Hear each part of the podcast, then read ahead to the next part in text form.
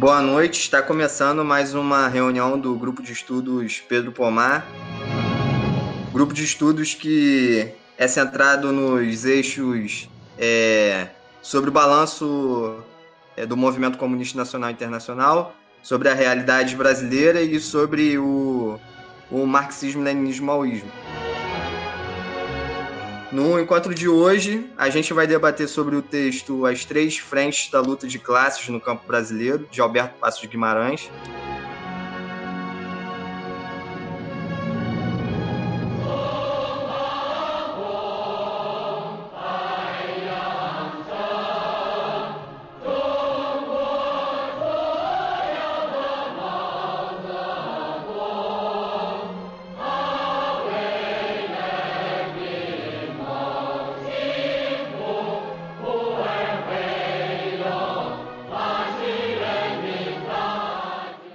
Texto que ele vem na, na sequência do,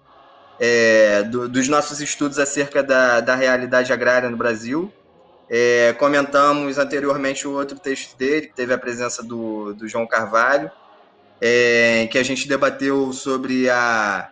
é, a permanência da, da, dos elementos pré-capitalistas no campo.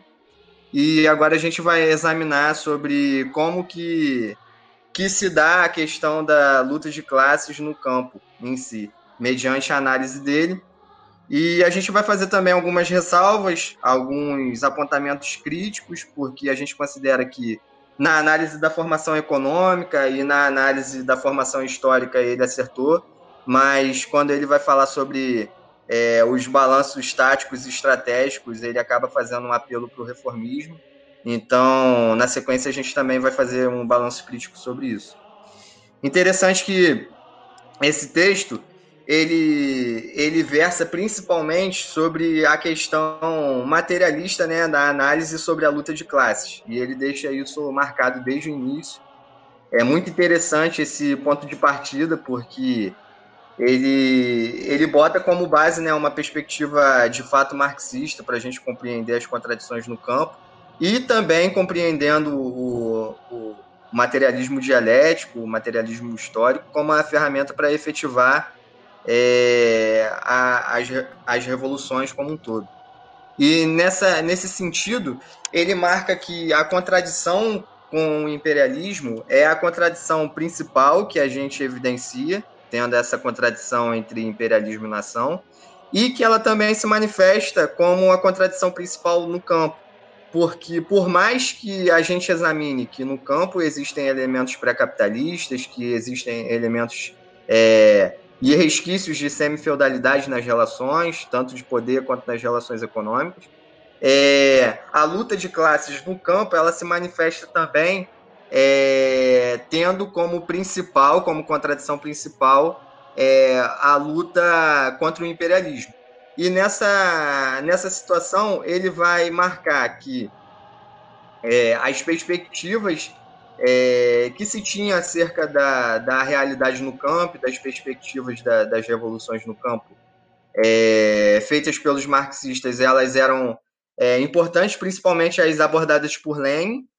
é, em que versava sobre a, um, um, duplo, um duplo elemento né, é, da, da frente do, dos camponeses tanto contra o, o feudalismo em si, e também dos assalariados contra a burguesia agrícola, que, que se formava, ao contrário é, do que se evidenciava na Rússia, que era uma nação imperialista que é, tinha essas contradições inerentes ainda.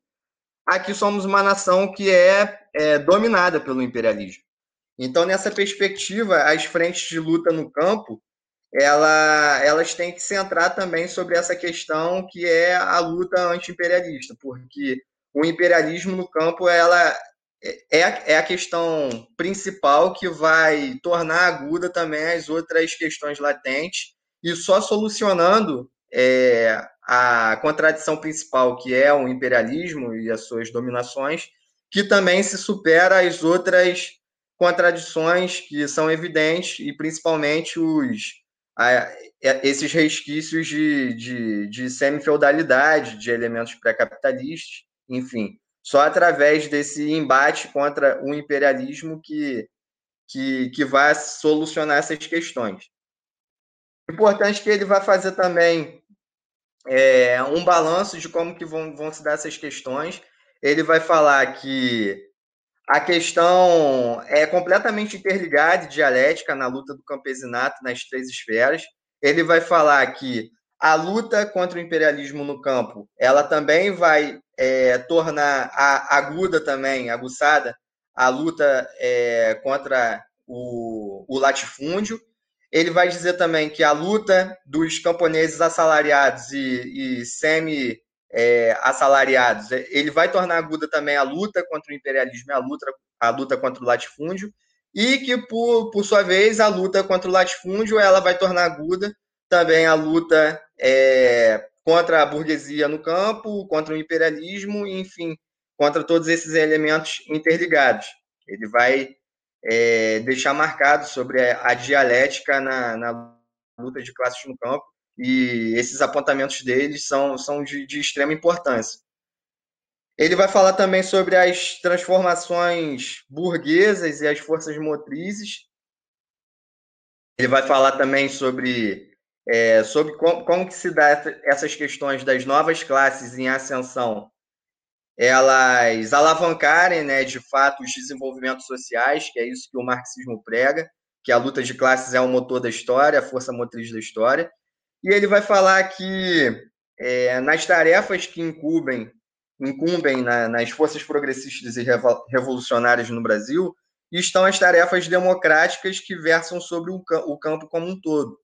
Ou seja, a gente falar sobre a Revolução Brasileira, objetivamente, a gente tem que falar também sobre as questões é, sobre reforma agrária, sobre as tarefas que são essencialmente burguesas em conteúdo, mas que na prática elas só podem ser levadas a cabo pelo proletariado e pelas classes que são aliadas ao proletariado. Da mesma forma que o Lenin ele vai abordar sobre a Revolução Russa, da mesma forma que Mao Tse Tung vai abordar também na, na, na revolução anticolonial que, que ele moveu na China, e da mesma forma que foi feita, no, enfim, nas revoluções é, anticoloniais no geral. Nesse sentido, é, ele vai trazer uma citação importante aqui do Lenin, né, que, que vai falar sobre a libertação é, do desenvolvimento burguês no, no, no, campo, no campo russo e da de uma condição também de, de tornar plena a luta de classes no campo, né? Lenin ele ia marcar que o proletariado distingue-se precisamente das outras classes oprimidas pela burguesia e opostas a esta última por basear suas esperanças não sobre uma interrupção do desenvolvimento burguês, não sobre o enfraquecimento ou atenuação da luta de classes, mas ao contrário, sobre o seu desenvolvimento mais completo e mais livre, sobre a aceleração do processo burguês. Numa sociedade capitalista em desenvolvimento, é impossível suprimir os vestígios da servidão que entravam no progresso sem reforçar e consolidar com isso a burguesia. Então, nesse sentido, fica marcado que é, não necessariamente a gente contrapor sobre o que é reacionário de fato do status quo burguês significa uma negação no geral mas marcando que o proletariado ele tem uma tarefa histórica de desenvolver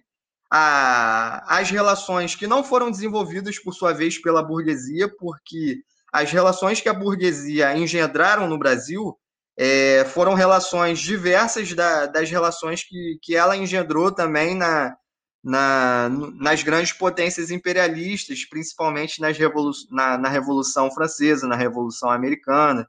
que de fato e estabeleceu um, um ponto de partida revolucionário em relação à ordem feudal.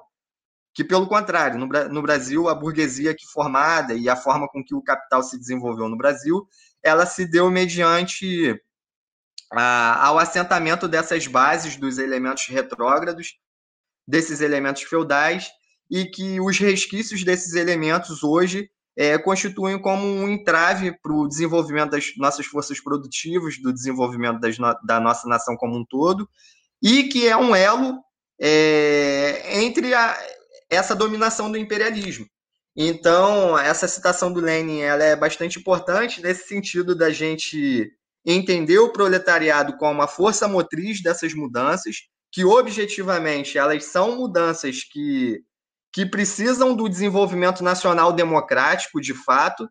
e que objetivamente seria uma tarefa burguesa, mas que só pode ser levada a cabo pelo proletariado e pelas classes em, em aliança. E nessa perspectiva foi muito importante é, esse apontamento que ele fez sobre a questão agrária e as forças da, da, da nossa revolução como um todo. Depois ele vai falar sobre o caminho reformista o caminho revolucionário, e é nesse sentido que a gente vai fazer certa ressalva. Porque, de fato, quando ele vai aportar que o caráter revolucionário está no conteúdo, não na forma, de fato é um apontamento importante a se fazer. No entanto, quando ele vai desenvolver essas concepções, ele acaba por ser influenciado pelas teses, né, é, as teses é, de 58 e tal, e que ele faz um apelo ao reformismo e considerando que o reformismo, que a via pacífica, ela seria um ponto de partida que ainda era inicial, mas que deveria ser desenvolvido e, e, progressivamente se desenvolveria no curso da luta de classes no campo do Brasil. Então a gente considera que, que esse ponto de partida de análise dele estava equivocado, era um apelo ao reformismo, um erro de análise em si, e um erro é, que incorria também num, num erro de prática é, sobre os rumos que a luta de classe trilharia pelo campo. Porque ele acabava marcando que a violência ela era marcada pela classe reacionária, pelo latifúndio, pelo imperialismo, e ele não dava uma perspectiva sobre a violência revolucionária, mas ele dava um ponto de partida pacifista sobre a solução dessas contradições no campo. A gente considera que sim, o caráter da reforma agrária, que é principalmente que a gente está debatendo, é um caráter inerente à Revolução Brasileira. É, a reforma, mesmo por, em sentido estrito, ser uma reforma, é uma reforma que tem um conteúdo revolucionário, como Nelson Werneck Sodré ele vai apontar, e posteriormente a gente vai desenvolver também as concepções nesse sentido, mas que essas tarefas elas só podem ser levadas a cabo através de uma é, luta revolucionária, porque é, todas as questões que a violência revolucionária, que a ordem dominante, ela pôs sobre o nosso povo, elas já são latentes, enfim, essa questão ela já foi é, de fato é, evidenciada no curso do, do, dos nossos é, período, períodos históricos e principalmente no desenvolvimento das concepções da luta de classes no Brasil. Outro apontamento também que é, considero ser importante a gente pontuar é, que ele menospreza a questão do desenvolvimento da consciência de classes no campo. Eu acredito que, que essa concepção que ele tem é justamente no sentido de contrapor é, a participação né, do, do, do, do operário, do, do proletariado urbano, e, enfim, do, do envio do proletariado urbano para as zonas rurais e a partir daí desenvolver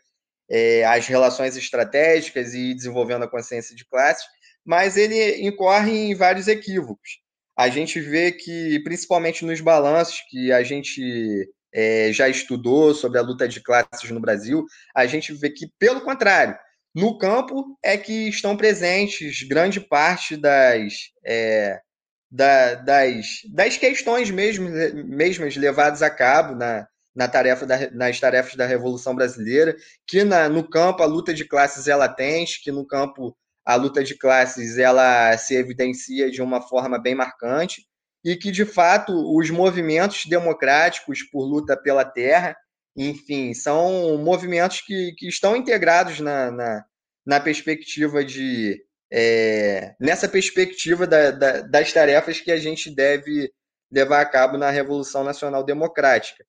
É, e nessa perspectiva, ele acaba banalizando um pouco o, o papel do, do, do, campesinato nesse sentido, mesmo que os apontamentos dele sejam justos no sentido da gente afirmar as nossas bases, é, enfim, desenvolver também, de fato, um ponto de vista, uma perspectiva revolucionária desses movimentos que são objetivamente democratas e, e reformistas, no caso, né?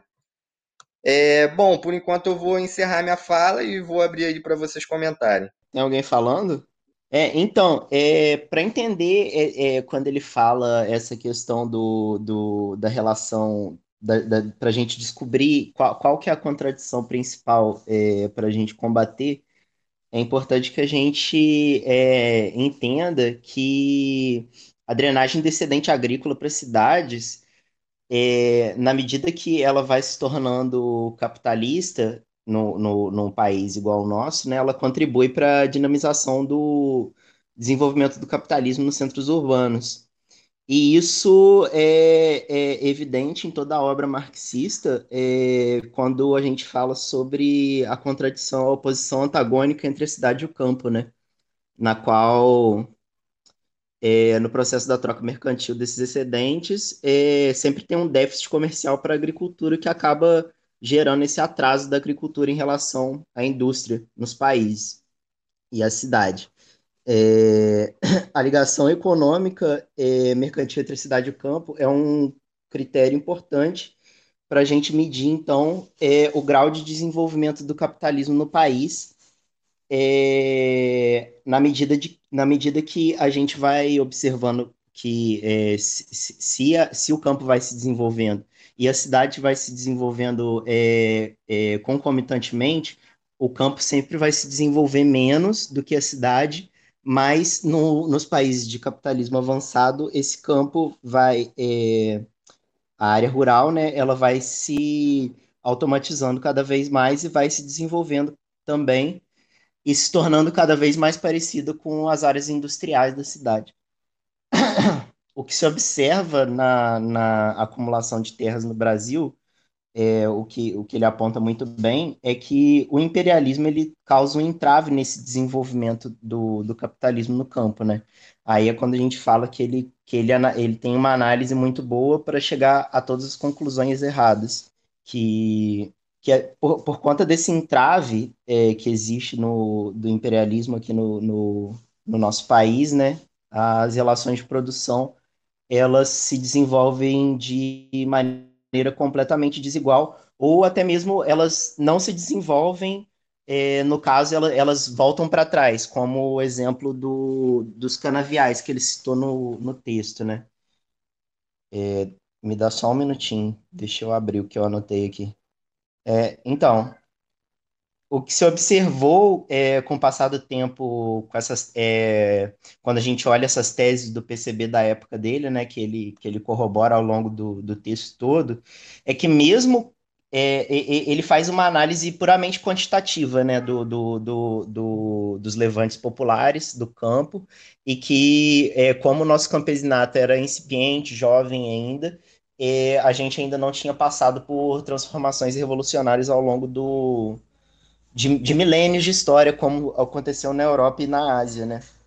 É, mas o, o que a gente observa é que, por, por, por nós estarmos inseridos numa lógica capitalista neoliberal globalizante, essas, essa, esses desenvolvimentos eles acontecem de maneira mais rápida por conta da influência do imperialismo dentro do nosso próprio país, né? ao ponto de que, é, na nossa era, é, o movimento democrático camponês no nosso país está tão desenvolvido que o Brasil ele suporta os maiores sindicatos rurais do mundo e o maior movimento de massas da América Latina, que é o MST, provando assim que é, quantitativamente o movimento é, camponês do Brasil ele é bastante avançado, mas ele ainda assim não deu conta, é, como o autor previa, de sanar essas contradições é, internas entre, entre os resquícios feudais e o trabalho e o trabalho no campo. É, o campo brasileiro, então, ele não perdeu essas características semi-feudais, né, com o desenvolvimento é, ideológico dessa, dessa, desses camponeses. Muito pelo contrário, é, essas lutas revolucionárias por, por reformas reformas capitalistas, elas encontraram entraves bem grandes frente ao poder da burguesia compradora e o latifundiário, que se combinam na burguesia burocrática e aparelham as formas revolucionárias de luta. É, ou quando eles não aparelham, eles entravam, né? A gente vê que, é, apesar do governo Lula e o governo Dilma serem é, convergentes a, é, com o MST, foi, for, foram os dois governos que menos fizeram reforma agrária. E quando faziam, é, a gente observa que os assentamentos de, de, de camponeses sem terra e tal que, que aconteceram, eles aconteceram em áreas inacessíveis do latifúndio ou áreas que têm pouca produção. É, eu gosto sempre de citar o exemplo do PDS aqui de Macaé, né? Que é mó rolê de chegar e eu acompanhei a luta deles, tipo, para fazer com que aquela terra lá pudesse produzir, porque eles assentaram essas famílias num brejo, onde é, eles não conseguem escoar a produção deles direito, eles não conseguem é, plant, nem, nem plantar nada, porque a terra é basicamente improdutiva, você tem que tratar ela para caramba com recursos que eles não têm, né? Então, é, é, apesar de, de, de, de, de um movimento já estar tá bem avançado no nosso país, ao contrário do, do, do, que era na época do Alberto Passos, a gente viu que essas reformas, é, reformas revolucionárias que ele bota, né, não, não aconteceram do jeito que ele previu é, justamente por conta desse aparelhamento da, da burguesia burocrática do Estado. É, o, o autor, ele, como eu disse antes, né, ele chega a essas conclusões quando ele observa a retirada do capital do estrangeiro dos canaviais brasileiros, que fez com que condições, as condições de vida dos camponeses que trabalhavam nesse meio é, piorasse, né? Mas é, ele chega à conclusão errada nessa, nessa mesma análise, quando ele percebe que isso seria um desenvolvimento do capitalismo no campo brasileiro, pura e simplesmente porque o capital estrangeiro se retirou dessa área da produção latifundiária em específico. Quando, na verdade, o que aconteceu não foi um desenvolvimento do capitalismo brasileiro, mas sim um aprofundamento das relações pré-capitalistas de trabalho no campo brasileiro. Porque com a retirada do capital estrangeiro, do, do é, do setor de açúcar, o que aconteceu foi um boicote ao açúcar brasileiro, o que jogou esses trabalhadores, é, o, o, que, obviamente, é, alavancou o mercado interno do açúcar com os latifundiários, mas aprofundou as relações pré-capitalistas de trabalho no campo, ao ponto da gente ver que o setor canavieiro no Brasil, principalmente aqui no Norte Fluminense, é um dos que mais recebem denúncias de trabalho análogo à escravidão, né? Então, quando ele faz isso, ele acaba por é, cair no desvio de achar que as reformas democráticas necessárias para os países de terceiro mundo têm a possibilidade de, é, de acontecer através das reformas da burguesia de, é, degenerada, né, da burguesia nacional, e, é, e ao fazer isso ele acaba ignorando a etapa necessária da nova democracia nas evoluções dos países semicoloniais. E eu queria comentar também que esse erro que ele incorre tanto no sentido de, é, de fazer a análise né, dos movimentos campesinos no Brasil e, e, e, sobre essa, essa questão quantitativa e qualitativa que ele acaba é, confundindo bastante, principalmente pelo nosso contexto, e também sobre essa questão da análise dele do caráter é, de é, aprofundamento né, das relações do capitalismo, quando na realidade o que aconteceu foi um recrudescimento das relações pré-capitalistas nesse sentido, é, que incorre em erros de análise da, da própria questão é, levada a cabo pelo proletariado na, na questão é, de análise sobre o campo mesmo, né? E da formação das bases do campo, da aliança operário-camponesa, e, enfim, é, o papel que o proletariado ele desempenha, é, tanto na, na, na, nas concepções ideológicas que, que vai guiar é, esses movimentos com demandas democráticas para uma é, concepção é, revolucionária de fato, e também nesse sentido é, de, desse equívoco que ele teve na análise das relações capitalistas e tal, é, e achar que isso foi é, o desenvolvimento. É, enfim, isso também corre no sentido de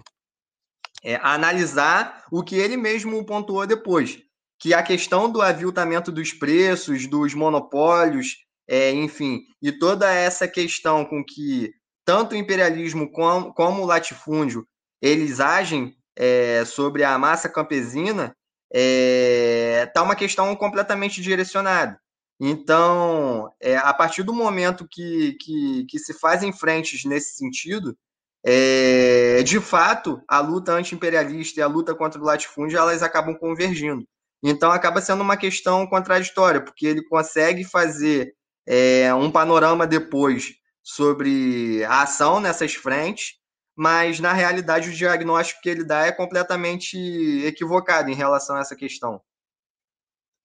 Sim, é, é o que eu tinha falado é, no, anteriormente, né, quando eu comecei a falar sobre a relação entre a cidade e o campo,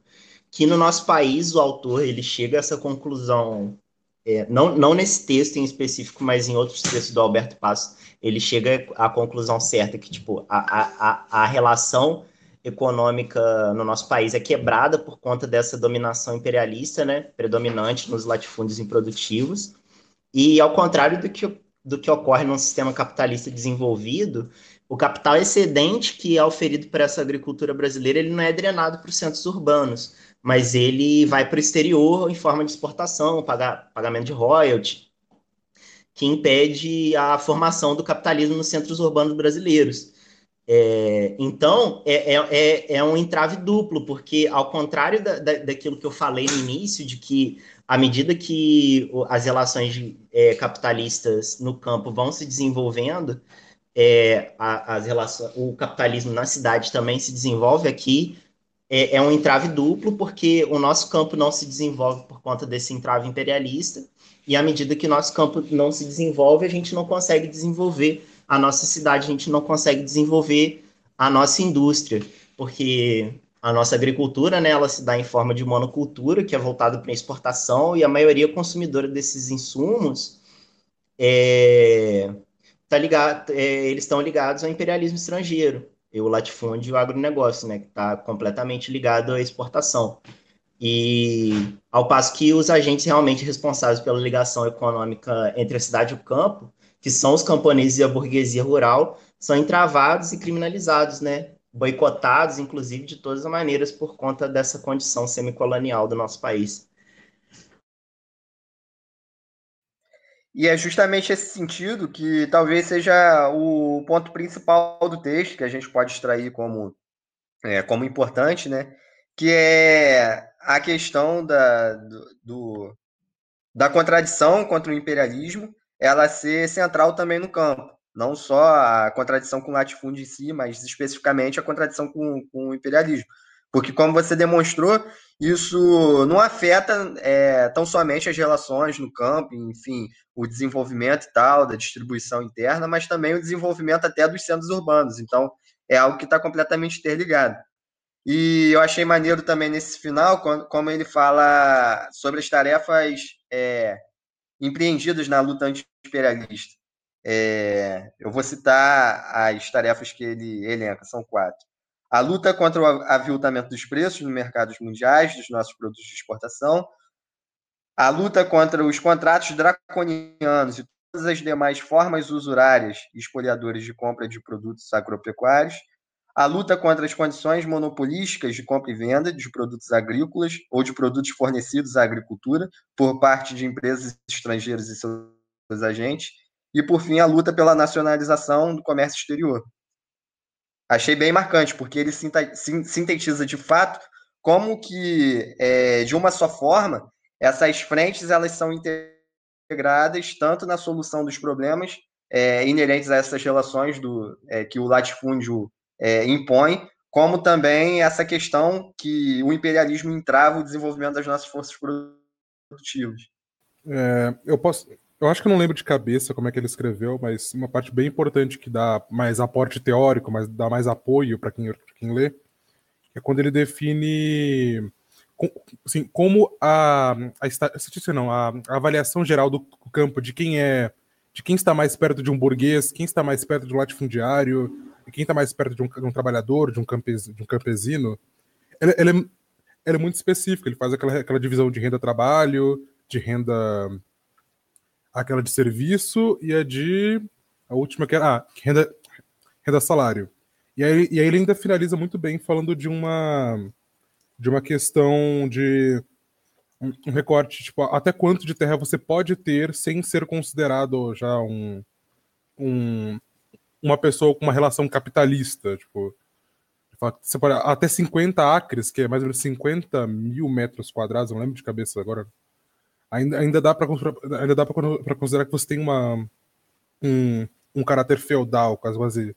de uma, de uma de uma pequena fazenda. E é importante também nesse nesse ponto que ele marca também a questão da grande concentração de terra, tanto do da do da burguesia é, agrícola quanto do próprio latifúndio. E esse caráter é central, porque grande parte das terras que são concentradas, elas são é, improdutivas, tem esse caráter improdutivo. Quando, ao passo que a incipiente e ainda ínfima é, industrialização, mecanização e tal, que eles aplicam, são utilizados em uma parte que é completamente ligada com, com, com a produção de commodities que vão ser é, a, enviados para o comércio exterior. E, nesse sentido, a gente examina também que a, a agricultura familiar, é, enfim, que é desenvolvida nesses, nesses lotes de terra que são menores e, e não só menores, mas também principalmente a relação de propriedade que, que é inerente a eles, que ele vai marcar que são, é, enfim, ou lotes de terras cedidos, ou lotes de terras que são é, alugados, ou lotes de terras que são, é, enfim, é, negociados nessas relações de, de meagem, é, enfim, todas essas relações pré-capitalistas que existem no campo em si, né? que não. É, elas estão tão elecadas nessa, nessa questão de produção para o consumo nacional. Então a gente vê que o caráter do abastecimento nacional ele tem esse sentido é, completamente ligado com a agricultura familiar, com a, com a pequena agricultura, com, com, as ocupa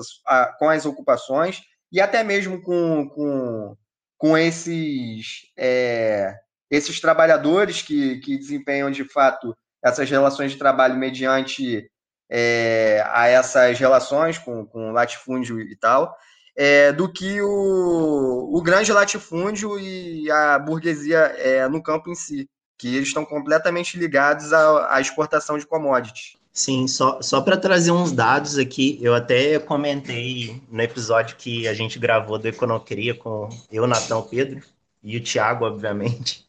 sobre esses dados da, da concentração de terra aqui no Brasil, que o Brasil, é, segundo o último censo agrário, que é de 2017 e foi divulgado em 2019, tem mais ou menos 5, é, 5 milhões de imóveis rurais que ocupam 350 milhões de hectares. É, só que só 2% desses estabelecimentos ocupam áreas agrícolas com mais de 500 hectares e, esse, e esses 2% operam 47% das terras. Então, é quase metade das terras produtivas do Brasil estão na mão de apenas 2% desses, desses, desses proprietários agrícolas. Né? No, no censo, ele não faz é, essa diferenciação. A diferenciação do censo é por, por hectare, bem como, bem como o autor falou, né? É, é, de de estabelecimentos inferiores a 50 hectares e, e esses latifúndios de 500 para cima, que compõem a massa do trabalho semi-feudal aqui no Brasil. É, então, esses latifúndios brasileiros, e, e, não só latifúndios brasileiros, como a gente viu, né, com a influência do imperialismo, também companhias transnacionais, eles compõem 2% desses estabelecimentos agrícolas que são a, acima de 500 hectares e operam 47% das terras, Enquanto os camponeses pobres, médios e ricos e a burguesia rural, né, que é o restante que ele cate categoriza no livro, é, no texto, opera apenas 4% das terras, segundo esse censo de 2011. Então é um disparate muito grande, entendeu? Tipo, é, é 47% das terras para esses latifundiários e essas companhias transnacionais, enquanto esses camponeses médio a, a, é, de pobre, a média ou sem terra, ocupa apenas 4,2%. E o censo, hoje em dia, bem como na época do, do Alberto Passos, ainda não dá conta de falar dentro desses 4,2% é, de terra desses, é, de, de, é, pequenos proprietários, quais deles realmente, qual, qual, é, qual, qual, a quantidade dessa terra que é realmente deles, que, que eles não estão, é, eles não obtiveram por meio de, de arrendamento ou de meação, que são formas pré-capitalistas de trabalho. Isso quando não são formas ainda mais feudais, né? Acho que seria até útil mencionar, assim, para o querido ouvinte que esteja, seja aí, que, tipo, a...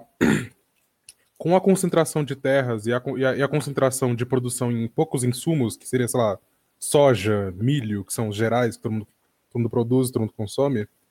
é, a, a, a, as, as revoluções do campo elas vêm com um caráter que ajuda tipo, não apenas o campo, e tem uma questão muito forte de ter um desenvolvimento na cidade. Se eles têm uma.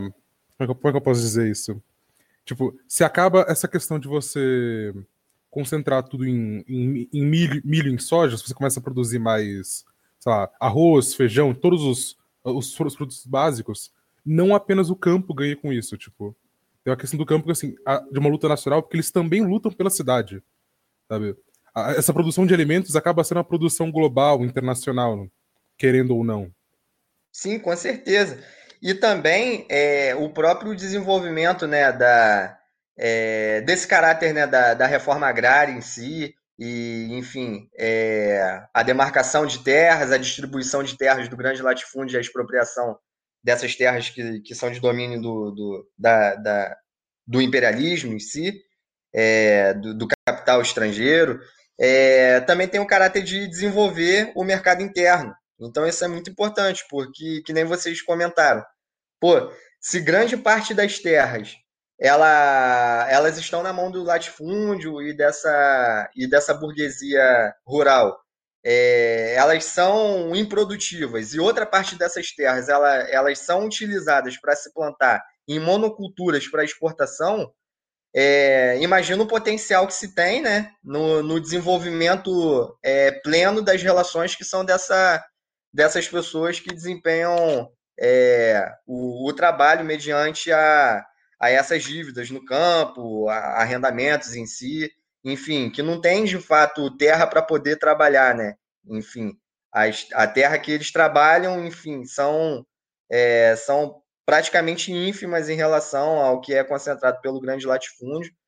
E quando na grande realidade são esses trabalhadores do campo que eles desempenham de fato um, um caráter objetivo, progressista mesmo, para o desenvolvimento da nossa nação, né? Quando na realidade o grande latifúndio é, e tudo que ele representa, tudo que ele está ligado, ele, ele desempenha de fato que é um entrave para o nosso desenvolvimento como um todo.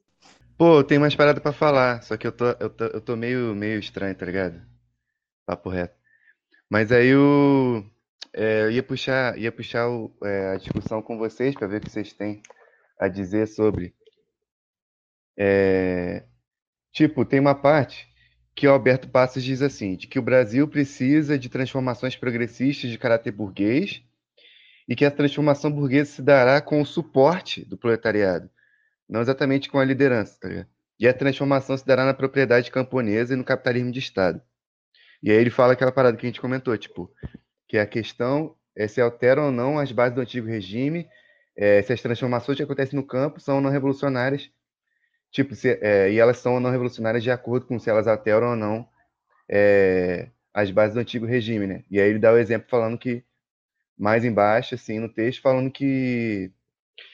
é, podem ter transformações violentas que são reacionárias. Aí ele dá um exemplo lá do latifúndio e tal, a tomada de terras, tipo a grilagem e tudo mais. Tá ligado? O próprio desenvolvimento do capitalismo nos países capitalistas desenvolvidos é, a tomada de terras e tal, né? E aí, tipo, queria saber o que vocês têm a falar sobre isso, tá ligado? É, é, isso também é, é meu, no meu ponto de vista, tipo assim, como ele fala no começo da Declaração de Março de 58 e tal, é cedendo, cedendo terreno dentro da, da, da análise do campo no Brasil pro khrushchevismo, tá ligado? Tipo, é, falando da questão assim, ah, realmente o Brasil precisa de transformações democráticas burguesas, mas dizendo que ela se dará simplesmente com o suporte do proletariado e com as classes progressistas, tá ligado? E o que define se ela é revolucionária ou não é, é simplesmente o conteúdo. E aí ele vai lá e fala assim, ah, mas aí tem lá é, o, o, a expropriação do engenho da Galileia, que foi uma, que foi uma expropriação transformou a terra semi-feudal em terra de, de propriedade individual, e que é um exemplo da vitória da luta pacífica, tá ligado? Aí era, só, aí era isso, tipo, é uma questão que eu ia colocar mesmo. Pô, é, nesse trecho que ele comenta sobre isso, ele acaba fazendo um misto do que é uma análise é, de classe, né, sobre a, a questão econômica em si, que é a, a reforma agrária, mas ele também se ele, ele, ele se equivoca completamente é, por é, deixar o proletariado como subordinado é, dessas questões que são objetivamente democráticas, óbvio, elas são, isso é indiscutível, mas esse de fato não é o, o fim, mas se constitui como uma etapa para a consolidação da revolução é, democrática, entende? É, e nesse sentido, é, ele está completamente alinhado a, ao, que, ao que foi postulado e tal nas teses de 58, é, e fazendo um, um, um chamado aberto ao reformismo mesmo. Porque quando a gente vai analisar que o caráter da Revolução Brasileira ela é um, uma revolução democrática, a gente tem que ter sempre em mente que ela é guiada pelo proletariado. E por ela ser guiada pelo proletariado, que dá o caráter dela é, ser objetivamente guiada rumo ao socialismo e que o proletariado ele é, é a classe dirigente e que é a classe responsável por levar a cabo é, essas questões que objetivamente não foram levadas a cabo por nenhuma outra classe. Então, a gente compreende que o proletariado ele tem um papel dirigente e que as classes que são aliadas do proletariado, e nesse sentido o campesinato, eles desempenham um papel progressista. E que, é, objetivamente, a reforma agrária ela tem um conteúdo revolucionário, no sentido da Revolução Brasileira, mas que ela não deve ser subordinada aos moldes do reformismo, que é esse sentido que o, que o Alberto Passos ele tenta fazer uma apologia, né? Ele tenta tirar é, o caráter revolucionário na luta de classes, ele tenta tirar o caráter de protagonismo do, do proletariado em dirigir esse processo da Frente Única e a Aliança é, Operário-Camponesa, e, enfim, também introduzir essas teses sobre o pacifismo em considerar de forma unilateral e idealista que o conteúdo por si só é o que é o que importa, quando na realidade a forma é, indifere se for pacífica ou se for violenta. Pelo contrário, ele faz até um apelo mesmo à forma pacífica. Ele deixa claro que a forma violenta é o que é posto pela reação e que ele não dá nenhum é, nenhum panorama de como que a violência revolucionária ela, ela é um instrumento para levar a cabo essas tarefas. Então, nesse sentido, a gente deve é, contrapor, sim, essas teses que eram, de fato, é, contraditórias com, com as próprias concepções é, que ele mesmo postulava sobre a, a, a Revolução Brasileira e sobre essas tarefas no campo. Porque o texto ele é muito rico nesse sentido, quando a gente vai analisar a nossa formação econômica e tal, e sobre a, a, as frentes no campo, mas quando ele vai materializar a luta dessas frentes, ele acaba é, sucumbindo é, totalmente ao reformismo. E isso deve ser confrontado. É, eu acho que o autor ele também faz uma confusão bem assim tosca entre é, violência e revolução. Eu acho que ele, ele confunde é, o, o, que, o que é revolucionário e o que é violento. A, a reforma que ela é atingida por, é, através, através da violência, ela nem sempre é revolucionária, ela, ela às vezes é só uma reforma que foi atingida através da violência. eu, como eu tinha dito antes, hoje em dia, quando o MST ou um sindicato rural ou camponeses independentes mesmo vão lá e ocupam essas terras de beira de estrada, reivindicando é, um pedacinho do latifúndio,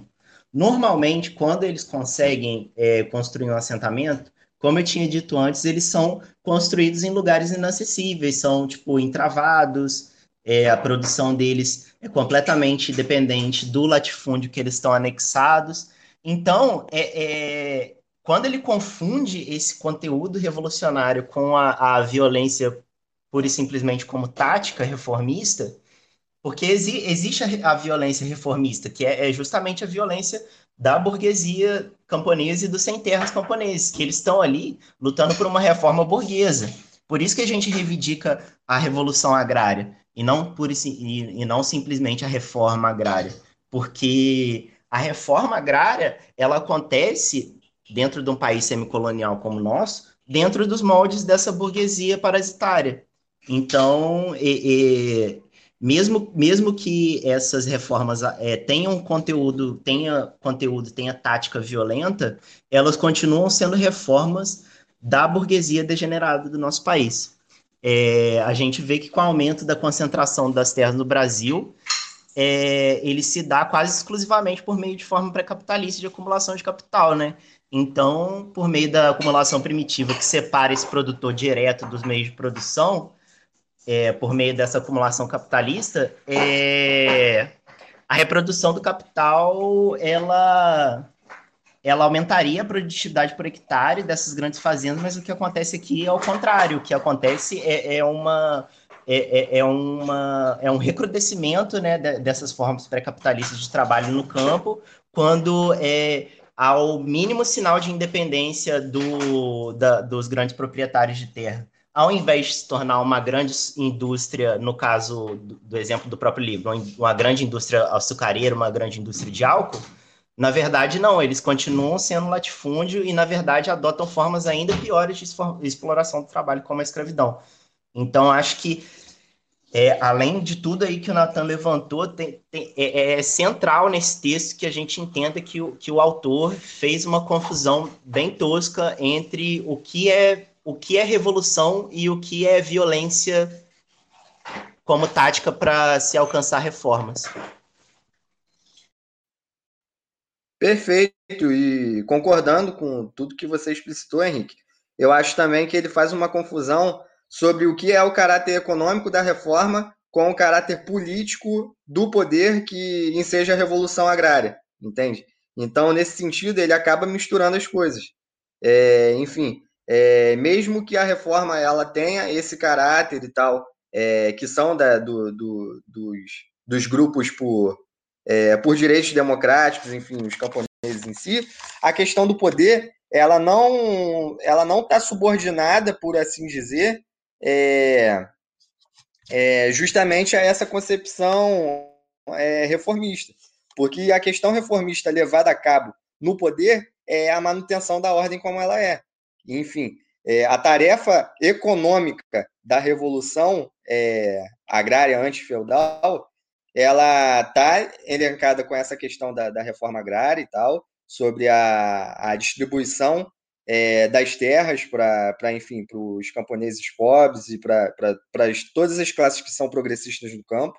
mas a questão do poder ela se subordina é, ao caráter revolucionário é, que o proletariado também desempenha. Então você é, tem que levar muito em consideração que ele está ele tá negligenciando por completo o papel do proletariado nesse sentido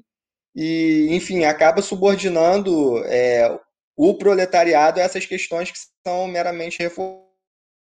reformistas, no poder também. Acho que a gente pode se encaminhar para o final, né?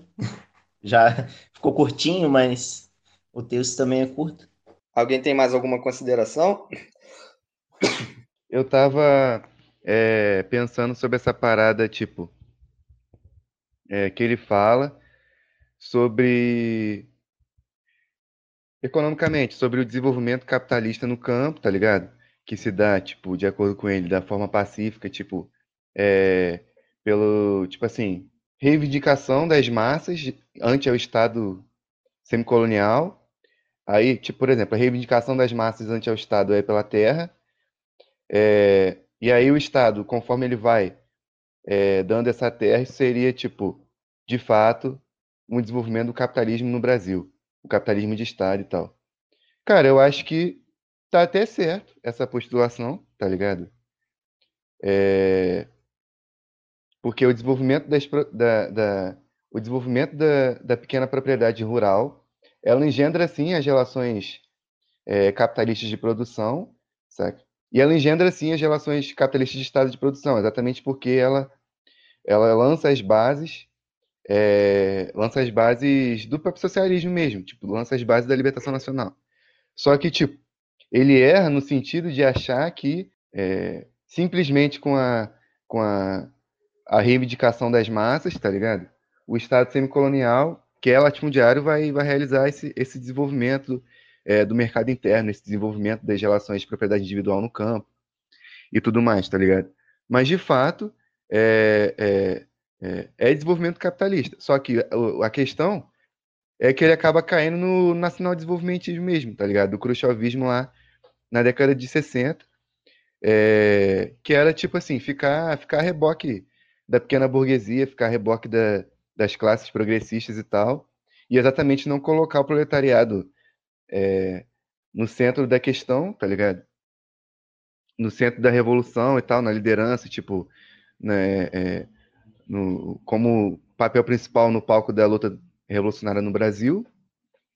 tá ligado? E aí ele acaba caindo no é, nacional desenvolvimentismo mesmo, que é aquele khrushchevismo lá do partido é, na década de 60, tá ligado? Mas uma parada muito interessante, assim, é, que eu achei que, que ele falou, é quando ele analisou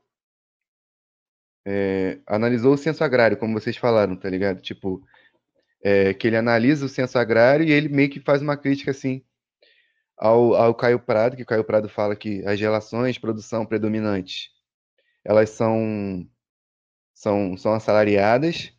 saca? E aí ele coloca, né, que, tipo, mesmo quando o censo agrário coloca que determinadas relações de produção é assalariada, na verdade ela é meio assalariada é, e meio feudal. Tipo assim, a pessoa ela vai lá e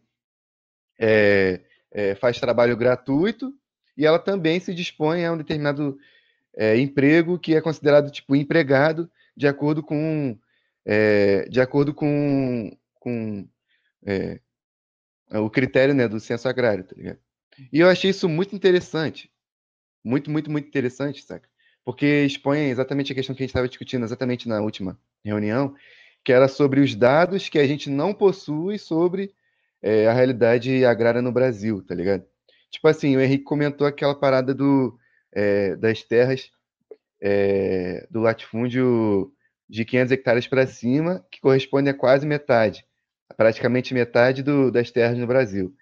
Mas eu estava pensando né, que no Nova Cultura mesmo a gente lançou aquele texto, né, que foi uma pesquisa de campo nossa, do, da semifeudalidade em Alagoas, que inclusive muitos camaradas aqui leram e tal. É, e, nesse, e, nessa, e nesse texto está né, tá falando sobre como a, a exploração latifundiária e, e, a propriedade latifundiária no, no estado do Alagoas, é, que é um estado no Nordeste, que é um estado tipo onde existe o semifeudalismo e tal, ela se dá por meio de minifúndios. Então, tipo assim, é, por exemplo, tem um minifúndio é, tal, talvez menor do que 500 hectares, provavelmente menor do que 500 hectares, é, mas de fato ele faz parte de um grande latifúndio no final das contas. Então, tipo, tem, sei lá, três grandes donos de terras, por exemplo, com, com vários minifúndios, com vários lotes de terra separados, mas na verdade eles comportam um grande latifúndio. É, isso corresponde tanto à produção, é, no sentido de, de deixar a terra improdutiva mesmo, de deixar a terra parada é, e, não, e não ser computada como uma imensa terra que não produz nada, tá ligado? Aí uma outra parada que eu ia falar era sobre. É, era sobre essa parada, tipo. De que quando ele analisa a Rússia, tá ligado? Quando ele tenta ver que existe, supostamente, uma diferença é, entre a Rússia e o Brasil realmente existe. Tipo, realmente a Rússia era um país é, imperialista e o Brasil é um país dominado pelo imperialismo, tá ligado? Mas a Rússia é, é quando Lenin quando Lenin formula aquela é, aquela questão de que ah, a Rússia é o elo fraco do, do imperialismo, exatamente porque a Rússia era um país dos mais atrasados entre os países imperialistas. A Rússia estava em vias, na Primeira Guerra Mundial, de ser espoliada, de ser dominada, ser, é, se tornar uma semicolônia completamente. Né? A Rússia já tinha relações de dependência com a Alemanha, de uma maneira que, tipo assim, a Rússia não tinha é, nem força para para contrapor né, sua burguesia, burguesia alemã, a, a, o desenvolvimento da, da, da, realidade agrária pela via prussiana, ela se dava na Rússia, porém, ela nunca se consolidou, né? existiam os kulaks, né? mas só que a classe latifundiária, a classe nobre, tá ligado? É, as terras da igreja e as terras da monarquia eram as terras principais, é, e os kulaks eram uma forma de, de economia que existia, e existia numa escala considerável, mas ela ainda não era é, consolidada. Tipo, a via prussiana ela se deu, mas ela não se consolidou. Tipo, no Japão, tipo, na Espanha, né? Nos outros países de via prussiana, é, demorou muito tempo para a via prussiana se consolidar, e por muito tempo ainda existiram é, sobrevivências feudais, tá ligado? No Japão mesmo. Tipo, Lenin, nessa época, falava que a Rússia era feudal militarista, não era à toa, porque a Rússia era um país predominantemente feudal, e o Japão também era um país já imperialista e tal, colonialista mesmo.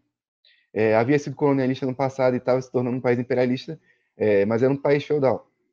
Então, tipo assim, o desenvolvimento pela via prussiana na Rússia, ela não se consolidou, mas ela deu origem à Revolução Proletária. É, fei, é, fei, foi o germe da Revolução Proletária, tipo, a forma como ela é, se baseou no campo e tudo mais, tipo, no sentido de de socialismo mesmo, de coletivização da agricultura e tudo mais, depois da divisão de terras e tal.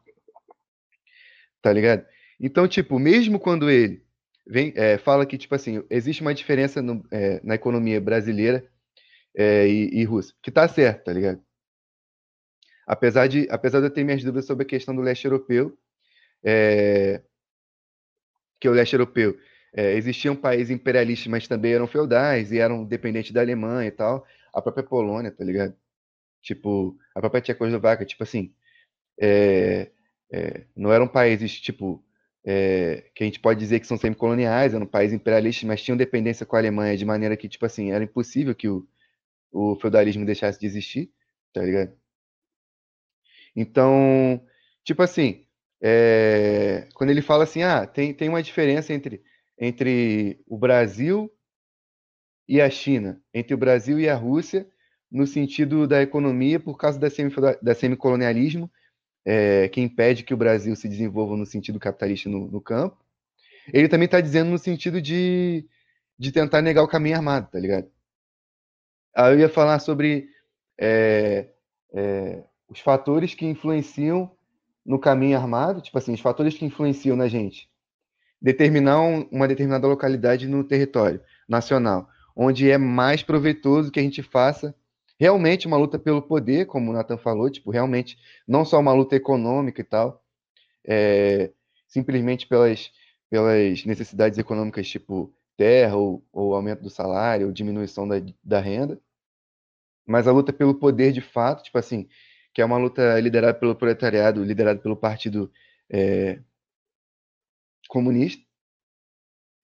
e é, as, as, os elementos né, que, que, que confirmam a necessidade é, do caminho armado no Brasil são exatamente esses elementos que o próprio Alberto Passos coloca, tá ligado? E outros que são o, a, o fato de que o inimigo é forte, é, o fato de que o inimigo é muito forte é, é, nas cidades, a ausência das forças armadas do povo, o predomínio da influência norte-americana. É, que são fatores transitórios, tá ligado? Aí, enfim, tipo, o, o, o Alberto Paz, ele fala que, ah, é...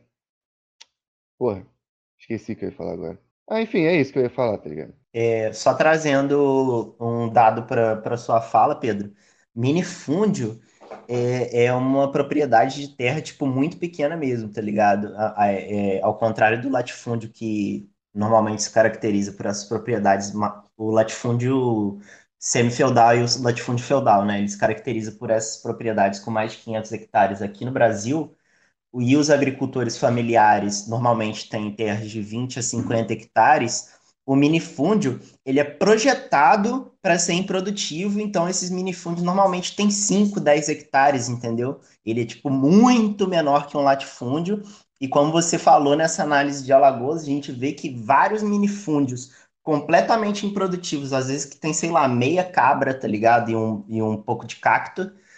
é, é, é considerado uma, uma terra de propriedade familiar quando na verdade não é nem uma terra de propriedade familiar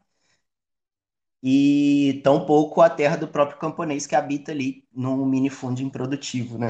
Então a gente vê que com essa composição de minifúndios improdutivos ou até mesmo de propriedades familiares muito pequenas é, em forma de assentamento de reforma agrária e tudo mais, é, a produção dessa galera é completamente sufocada pelos latifúndios em voltas, o que obriga a essas pessoas a se sujeitarem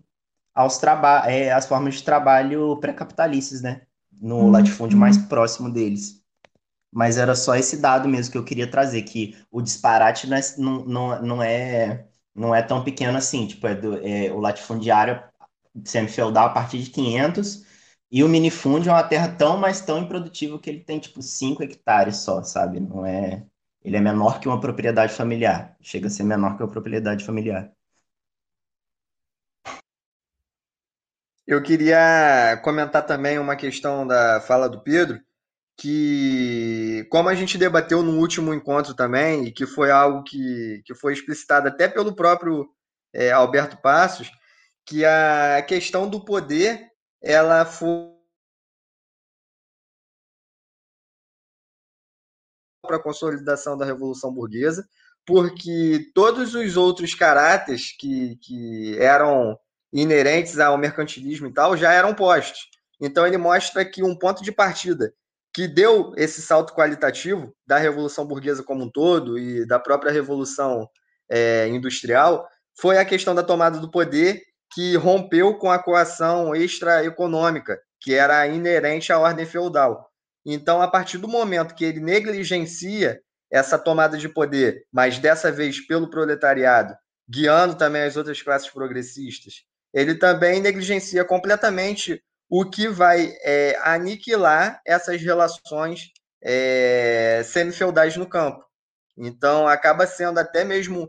um erro é, de análise prática, obviamente, que é em decorrência a todas essas questões conjunturais do 20 Congresso do, do Partido Comunista da União Soviética, das teses de 58 e tal, que, que permeavam é, no PCB, é, mas que iam também em contraposição aos próprios postulados corretos que ele mesmo é, desenvolveu na, na, sua análise histórica e econômica é, da manutenção e da derrocada do feudalismo e como que isso é dado na perspectiva da Revolução Brasileira e nesse sentido, óbvio, convergindo também com a,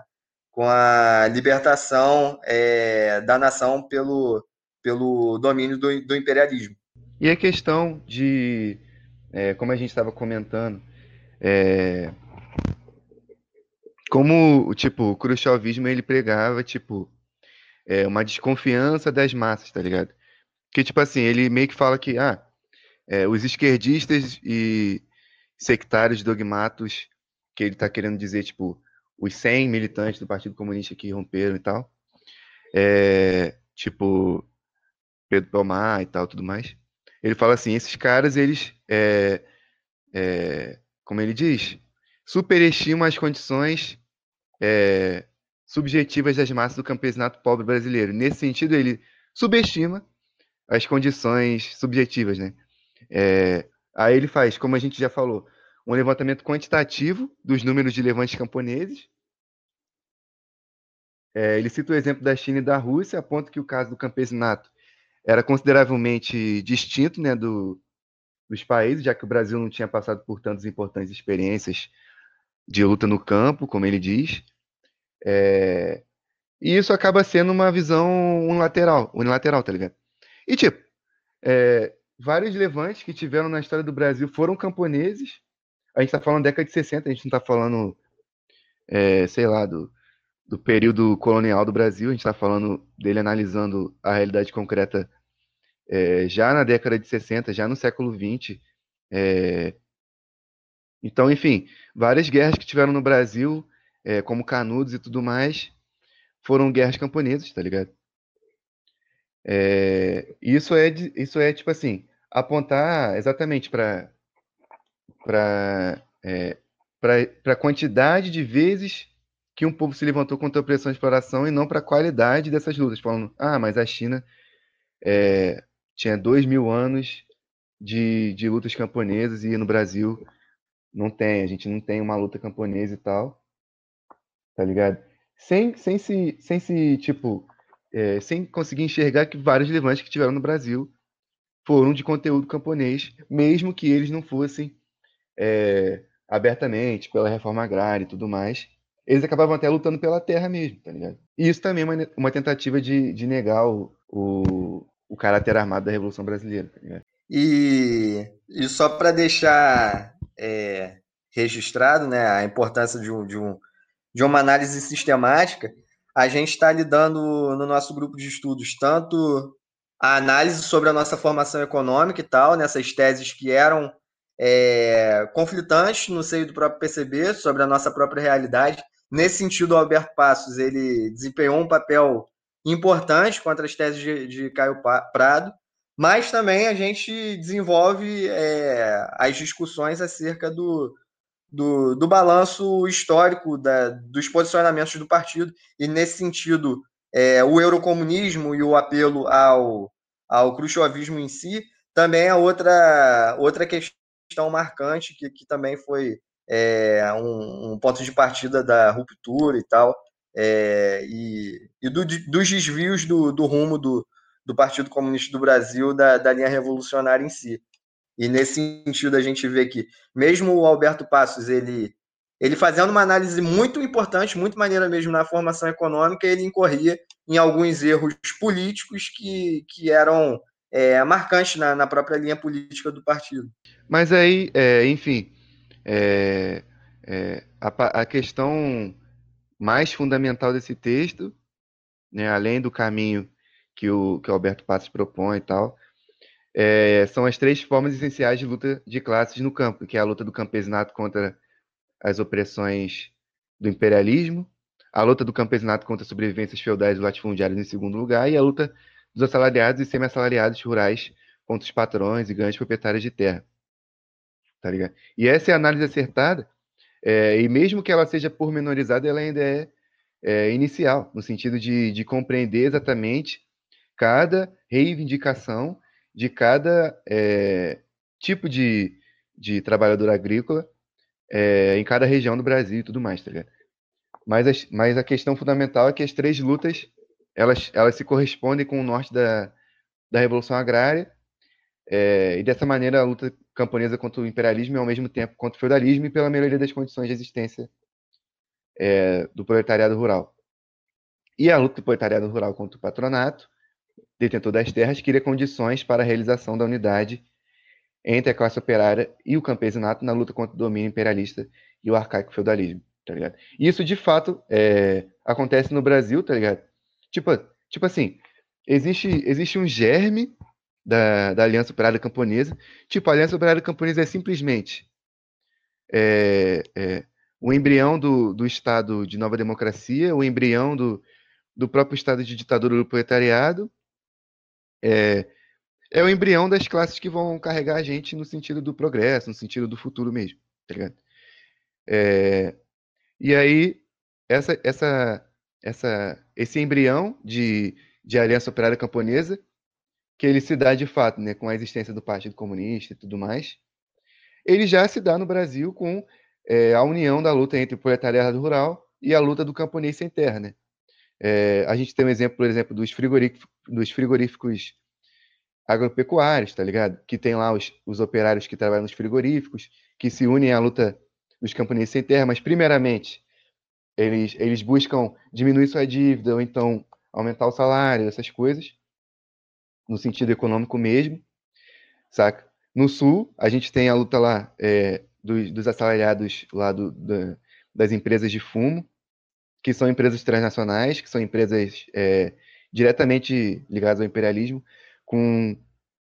com campesinato rural mesmo, tipo, que tem em vista a tomada de terras e tudo mais, tá ligado? E, e mesmo de, e subjetivamente, é, dentro do, do é, subjetivamente, né, dentro da consciência dos, dos camponeses e tal, dentro dos movimentos democráticos, tipo MST, Via Campesina e tudo mais,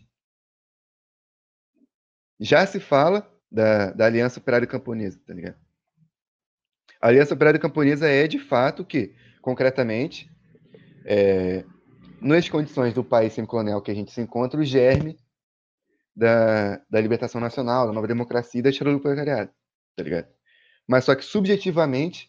ela já se encontra é, várias músicas, tipo, falam sobre a Aliança Operária Camponesa, músicas do MST mesmo tal, tá ligado? Basicamente numa, numa é, é aspiração, tipo, de união da luta, não no sentido marxista-leninista de tomada do poder, mas já é um avanço no sentido ideológico, tá ligado? É, já é um avanço no sentido até prático, tipo, no que diz respeito à, à união das duas lutas e tal. É... Aí era isso que eu ia falar, tá ligado? Basicamente. É, acho que pode encaminhar pro final. Então, a questão que a gente tira aqui é que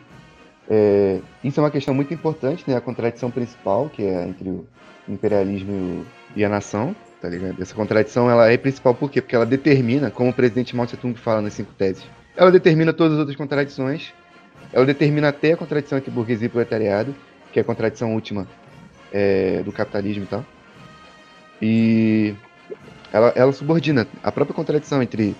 portanto, capitalismo e socialismo no, no seio da sociedade semicolonial, tá ligado? É, as, as, lutas proletárias elas já acabam se dando contra o imperialismo é, é, em defesa do, das riquezas nacionais e tudo mais. Muito mais do que, do que é, pelo fim do capitalismo, simplesmente. Então, tipo, a luta no campo, ela se dá objetivamente contra o imperialismo, tá ligado? Mesmo que seja simplesmente pela terra, é, simplesmente pela, pela o aumento dos salários, ou, ou uma luta até que se dá no Brasil hoje. É uma luta aberta contra as, contra as transnacionais ou contra os frigoríficos é, ligados à burguesia brocática compradora e tal. Então essa luta ela é objetivamente anti-imperialista, tá ligado? Ela busca, tipo, é, assentar um golpe é, demolidor no, no, na espinha dorsal da dominação imperialista no Brasil, que é a propriedade feudal e semi-feudal da terra, o monopólio da terra e tal. É, e aí por isso que a contradição principal acaba sendo a contradição entre o imperialismo e a nação, tá E isso é muito importante ser dito, porque não pode ter, é, mesmo que a contradição principal entre o imperialismo e a nação, ela se expresse de uma maneira mais,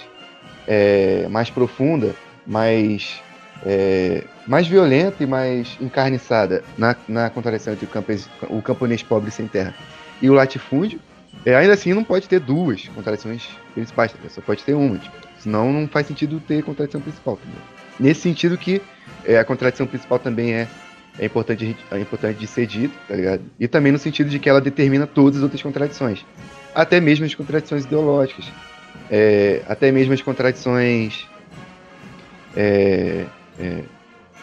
no seio do povo e tudo mais, tá ligado? Mas aí é isso, tipo, encaminhando pro final aí a conclusão. É isso, então a gente encerra aí mais um, um encontro do grupo de estudos Pedro Pomar. A gente convida o ouvinte a estar tá participando dos próximos encontros, é, que a gente vai continuar levando a cabo os nossos estudos e as nossas investigações sobre a realidade agrária no Brasil e o próximo encontro a gente estará falando sobre o texto Quilombos e Guerrilhas no livro Rebeliões da Senzala do Clóvis Moura. Um abraço aí a todos, obrigado. Boa noite, galera. Valeu aí. Até mais.